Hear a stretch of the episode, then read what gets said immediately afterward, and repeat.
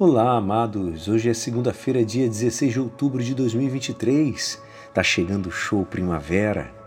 E hoje a nossa igreja nos convida a meditar juntos o Evangelho de São Lucas, capítulo 11, versículos 29 a 32.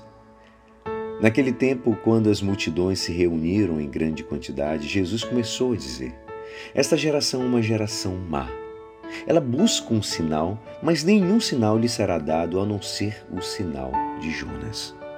Com efeito, assim como Jonas foi um sinal para os ninivitas, assim também será o filho do homem para esta geração. No dia do julgamento, a rainha do sul se levantará juntamente com os homens desta geração e os condenará, porque ela veio de uma terra distante para ouvir a sabedoria de Salomão. E aqui está quem é maior do que Salomão. No dia do julgamento, os ninivitas se levantarão juntamente com esta geração e a condenarão, porque eles se converteram quando ouviram a pregação de Jonas. E aqui está quem é maior do que Jonas. Esta é a palavra da salvação. Amados, diante do silêncio de Deus, muitas vezes nós reagimos pedindo que Ele nos mostre a sua vontade, que nos dê um sinal. É sobre esse tema do sinal de Deus que nos fala o texto de hoje. Jesus se recusa a dar o sinal que as multidões lhe pedem. Jesus se recusa a dar o sinal que as multidões lhe pedem. As multidões querem certezas, querem que Deus demonstre a sua presença, sobretudo através de acontecimentos extraordinários. Por exemplo, a libertação total da miséria, a prosperidade econômica, a vinda de um reino de poder. E tudo isso a gente já sabe muito bem. Jesus, porém, se recusa a oferecer tais sinais. Todo o evangelho está atravessado por essa recusa. Jesus nunca cedeu à tentação de fazer milagres para manipular consciências ou para impor a sua vontade.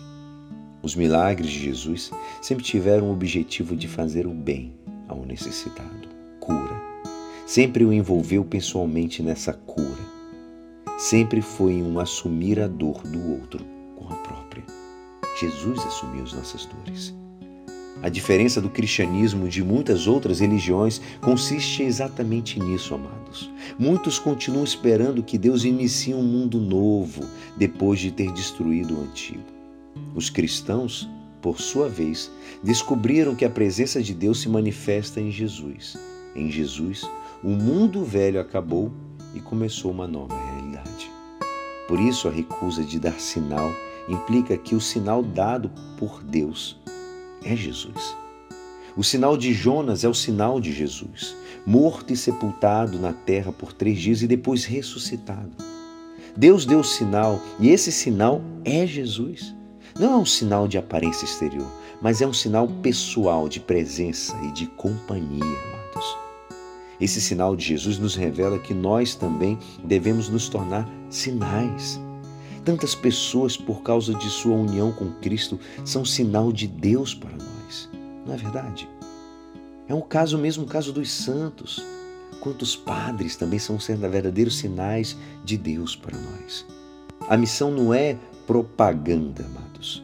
Somos missionários na medida em que somos sinais de Jesus para os outros. Missão não consiste em divulgar uma mensagem, mas é questão de testemunho pessoal. E é assim, esperançoso que esta palavra poderá te ajudar no dia de hoje que me despeço. Meu nome é Alisson Castro e até amanhã. Uma ótima semana. Amém.